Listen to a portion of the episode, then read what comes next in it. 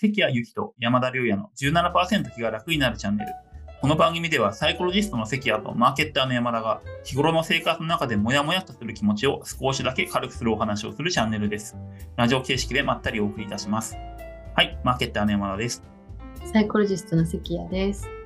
よろしくお願いします。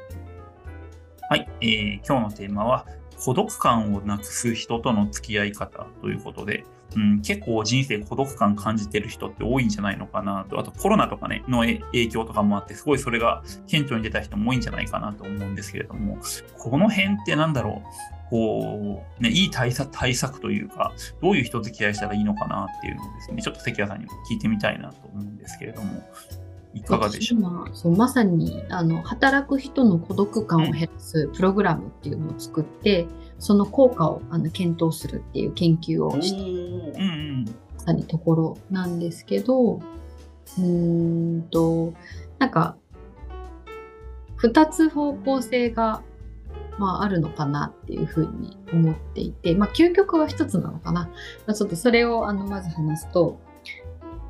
よくなんかカウンセリングとかで人間関係をマッピングするっていうワークをやったりするうんけど、それは3つのサークルっていうあのワークで一番真ん中になんか自分の家族とか親しい友人とかやっぱりなんていうんですかね人生の中でも大事な人を書いて、うんうん次の円にまあ何ですかねなんか仕事関係の人とかなんか地域のつながりの人とかを書いてその外側にまあ知人とかあの少しもう少し関係が薄い人たちを書いてやるんですけど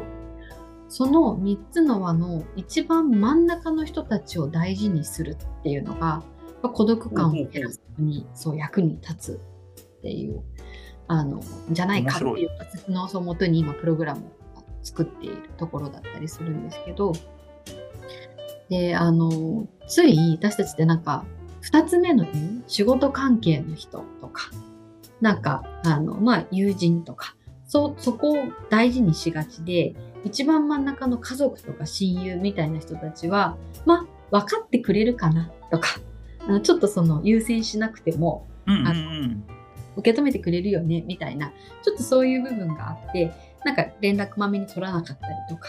なんかあの仕事をの人を優先してあの約束しちゃったりとか。でしがちかなと思うんですけどやっぱりこの真ん中の部分をあのの人たちとの関係を大事にする。例えばそこに入っている親友にはなんか自分からあの半年に1回はあの連絡取ってランランチの約束するとか。あなんか手紙書くとかかもしれないですしそれをちゃんとその大事にしているってことを行動に示していくと孤独感って改善していくんじゃないか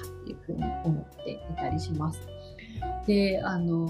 もう一つそれとあの関係するけどちょっとあの方向性が違うことで言うと私たちって結構今って SNS があるからたくさんの人とつながっていると思うんですよね。はい。うんうん薄く浅いつながりはすごい多分たくさんあるかなっていうふうに思っていて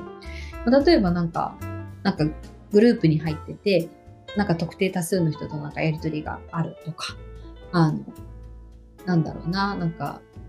それこそ私だったらなんかバドミントンサークルの LINE グループがあるとかはいはいはい。しうんなんかビジネスのなんか学んだ仲間とのなんか Slack があるとか、ね、そういうのいろいろあると思うんですけどなんかそういう人たちとのやり取りはなんか薄くずっとあるしだからなんかスマホで人とやり取りはしてるんだけどそれでいっぱいになっちゃうとなんかなんでかわかんないけどずっと寂しいうすら寂しいみたいなそういうことがはいはいはいずっと続いちゃうってことがあって、そういう場合には少し関係を減らすっていうことうん書いてあって、ちょっと手放すじゃないですけどなんかこれは私が一生大事に続けたい関係なのかなみたいなことを見極めてあのちょっと整理をしていく。でその整理した時間を使ってさっき言った真ん中の人たちにフォーカスする時間を作っていくみたいななるほどなるほど。そうことができると孤独感を減らすっていうのに役に立つのかなと思うのでちょっと人付き合いの参考にしてもらえたらなと思います。なるほどですね。そっか、真ん中がすごい大切なんですね、サークル。うん、そうなんです。どうですか？ねなんか山田さん、うん孤独感全然全然違う観点なんですけど、ちょっと社会学っぽい観点で、僕理論なんですけど、人その人の孤独感というか、つながり、あの社会とか人間関係のつながりをちょっと僕は3つに分類していて、で、1つがこうなん承認的なつながりって言って、その人のことをなんか素晴らしいと思う、尊敬してるとか、あと部下だからとか、結構上下関係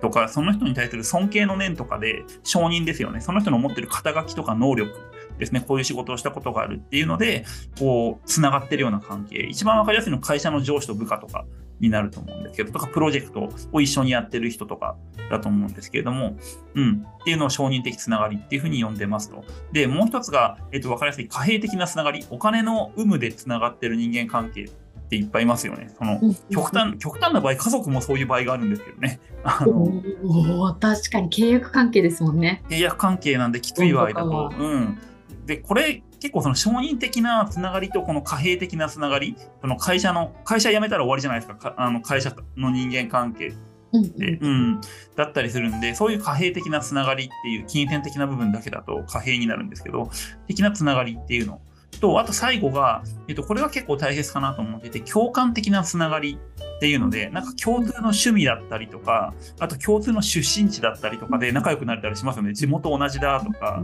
うん、あの会話の時に共感できる会話が多い。うん。なんか地元のあの店美味しかったよねとか、うん、行った行ったっていう話をしたりとか、あと同じ趣味だったら、この、このアイドルめっちゃ好きだよね、いいよね、あの子みたいな感じで盛り上がれるのが共感的なつながり。ある意味で言うと一番利害が少ない。